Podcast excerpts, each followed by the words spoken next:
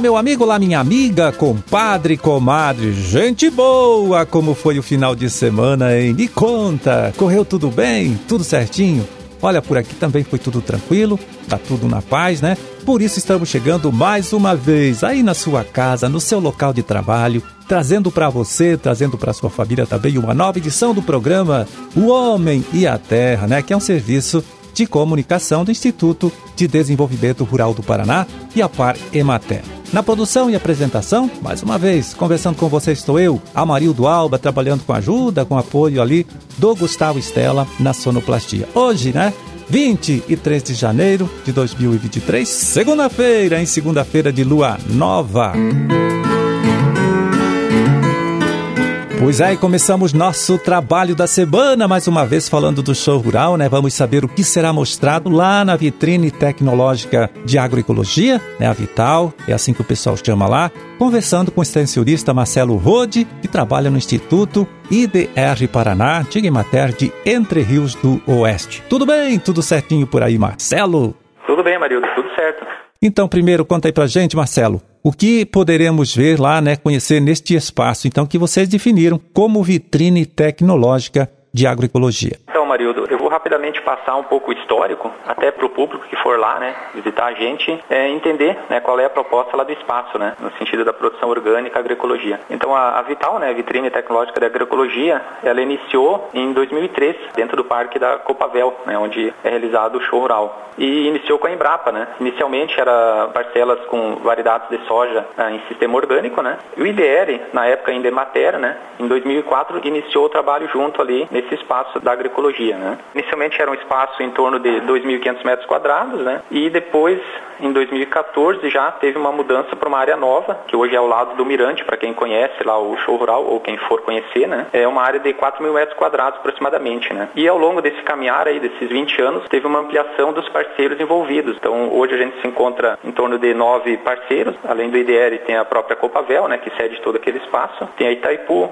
a Embrapa, representado pelas unidades da Embrapa Pantanal e Clima Temperado, com atividades na Vital. Tem as universidades, a Unioeste de Marechal Rondon, a Federal de Palotina e a Federal da Fronteira Sul de Laranjeiras do Sul, além do CAPA, que é uma ONG que trabalha com a terra, na região aqui no sul do Brasil, e a Gebana, que trabalha com a comercialização de grãos. Então, é, são várias organizações envolvidas no trabalho e o IDR, nos últimos dois anos, ele está à frente da organização desse espaço e na articulação com esses parceiros. E o que, que se propõe a Vital? Então, ela tem esse trabalho de planejamento conjunto dessas organizações e a implementação e condução da área como um todo, né? E nessa organização desse espaço, ela está dividida em áreas temáticas, né? É uma a Vital ela procura replicar uma pequena propriedade rural, né, com diversos sistemas de produção e todos eles, todas as atividades, todos os manejos, eles têm como foco, né, o trabalho é com produção orgânica e agroecologia. E todo esse trabalho ele segue o que está previsto na legislação federal que regulamenta a produção orgânica no Brasil, que é a Lei 10.831 de 2013 e o Decreto 6323 de 2007. Então todo manejo ele segue segue o que está previsto na legislação. Então, como eu falei, são várias áreas temáticas e os visitantes, produtores, técnicos e consumidores também, então eles vão poder conhecer o que, que as instituições trabalham né, com a questão da produção orgânica na região e conhecer como que se dá esse manejo né, dos diferentes cultivos que estão colocados lá. Tá, você usou aí algumas vezes o termo agroecologia, outras vezes agricultura orgânica, e eu gostaria então agora que você contasse para a gente, Marcelo, se existe diferença, hein, no significado entre eles, né, entre esses dois termos aí. Muitas vezes pessoas acabam, né, ouvem falar em agroecologia, produção orgânica, né, produção sustentável, acaba achando que é exatamente a mesma coisa, né. A agroecologia a gente pode falar que é um pouco, vamos dizer assim, um pouco mais amplo, né. Quando a gente usa o termo agroecologia, a gente entra além do campo da questão do sistema de produção em si, a gente entra no campo um pouco da questão cultural, um pouco da questão política, né. Ela tem uma abrangência, o termo agroecologia um pouco mais amplificado, né, quando a gente comenta, né. Produção orgânica em si é mais no foco, assim, no sentido do sistema de produção em si, né? Da regulamentação, questão dos produtos que são utilizados, né? É, os manejos que são permitidos, um foco mais no sistema de produção em si, né? Então, basicamente, essa é, vamos dizer assim, a, a diferença nos termos. Mas a gente acaba, como ali a Vital é um espaço de, além de demonstrar os sistemas de produção orgânicos, é um espaço também de conversas, de discussão, de troca de experiências entre técnicos, entre agricultores. Então, de certa forma, ele acaba abrangendo o termo agroecologia também nesse espaço, né? É, É, pelo que parece, em Marcelo, mesmo o agricultor que lida com um sistema convencional de produção pode se interessar pelos conteúdos que vocês vão mostrar ali nesta vitrine. Perfeitamente. A gente vê muito o que está acontecendo, né? Um, um, trabalho aí da, mesmo no sistema que a gente chama convencional, né? Que é o tradicional, com uso de defensivos, um olhar mais na sustentabilidade, né?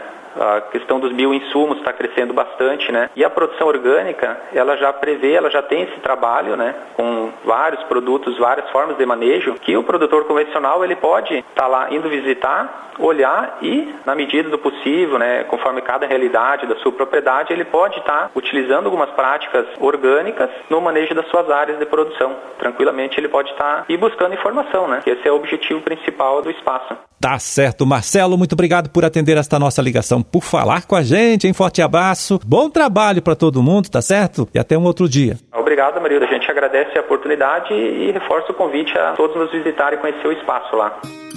É, nós conversamos aí com o agrônomo, né, Marcelo Rodi, extensionista do Instituto IDR Paraná de Entre Rios do Oeste. Ele que falou da vitrine tecnológica da agroecologia, espaço que será apresentado aos visitantes do próximo show rural, né, evento que acontece em Cascavel entre os dias 6 e 10 de fevereiro, agora que vem. É, e se você ficou interessado em visitar o show rural, eu vou dar aqui uma dica, hein? Olha, é, os sindicatos dos trabalhadores rurais aí da região oeste do estado estão organizando caravanas, né, organizando excursões para levar os produtores interessados para este evento. Então você pode saber mais sobre o assunto falando com o próprio pessoal do sindicato aí do seu município ou mesmo com o técnico, com o extensionista do nosso Instituto IDR Paraná, que atende a sua comunidade, atende a sua propriedade aí. É, e vamos pegar aqui o relatório do Departamento de Economia Rural, DERAL, lá da Secretaria da Agricultura, para saber como fechou né, o mercado dos principais produtos de nossa agricultura, de nossa pecuária nesta última semana. Vamos passar para você os preços médios praticados na quinta-feira, dia 19 de janeiro. É, feijão carioca, 380 reais a saca de 60 quilos. Feijão preto, 282, 282 reais o preço do feijão preto, erva mate em folha, entregue pelo produtor lá na indústria, 22 reais a arroba e café beneficiado, bebida dura tipo 6, 856 reais a saca de 60 quilos. Milho amarelo, R$ 77,57 a saca de 60 quilos. Mandioca, padrão de amido 580 gramas, padrão de referência, R$ 1.210 a tonelada e soja industrial, R$ 164,39 a saca de 60 quilos.